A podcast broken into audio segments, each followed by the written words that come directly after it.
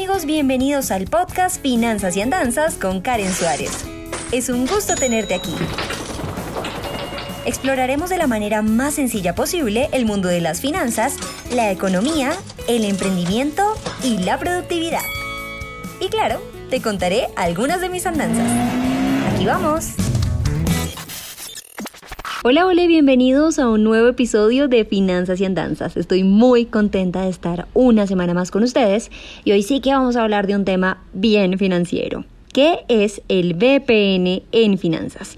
Y puede que esto no lo preguntemos seguido, más si tenemos amigos financieros y dicen el VPN y uno dice, ok, ¿de qué están hablando? Bueno, hoy vamos a aclarar eso en finanzas y andanzas. VPN son eh, las muy conocidas siglas para los grandes empresarios a nivel mundial, quienes llegan a obtener tanto dinero por su sabiduría a la hora de invertir.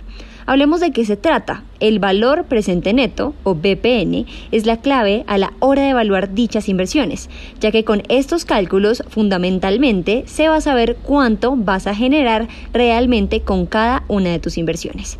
Las siguientes concepciones las puedes encontrar en los libros de texto o inclusive en Excel. Tienen iniciales desiguales, pero se refieren a lo mismo. VAN, que es valor actual neto, BPN, valor presente neto o VNA, valor neto actual. Pero ¿qué es el VPN en las finanzas? Esta fórmula elemental es la más conocida al momento de evaluar proyectos que cuentan con inversión y consejos financieros. Como se puede presumir por su nombre, es una estimación del valor de una inversión en el momento presente, es decir, es el valor calculado para un momento determinado y con la tasa de actualización o tasa de descuento actual. ¿Y esto para qué nos sirve? Pues facilita para muchas cosas realmente, pero sobre todo para considerar los proyectos de inversión a mediano y largo plazo.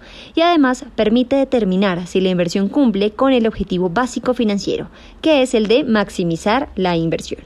La definición del valor presente neto es la suma del valor presente de los flujos de efectivo particulares.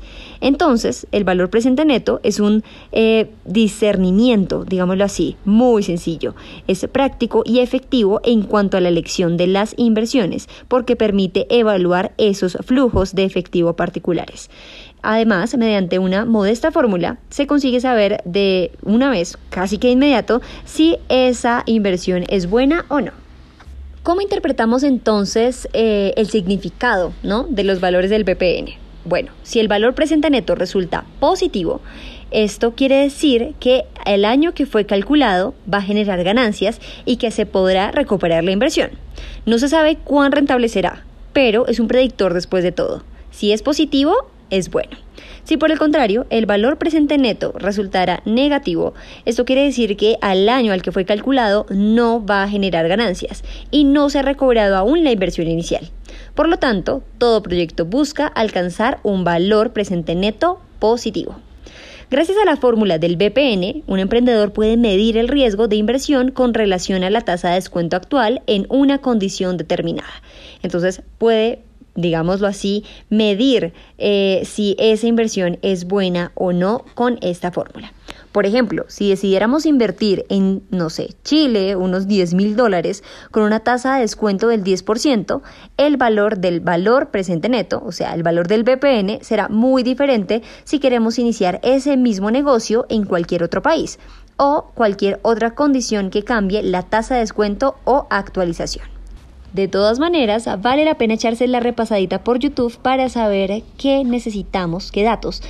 Así podremos empezar a calcular el VPN y evaluar, como todos unos profesionales, si esa inversión que estamos a punto de realizar es acertada o no. Hasta aquí este episodio de Finanzas y Andanzas, espero que les haya gustado muchísimo y por favor no olviden suscribirse a mi canal de YouTube en donde nos vemos semanalmente. Y claro, también este podcast de Finanzas y Andanzas en donde nos escuchamos diariamente. Chao. Gracias por escuchar Finanzas y Andanzas. No olvides suscribirte para seguir en contacto con este podcast. Soy Karen Suárez y nos escuchamos a la próxima.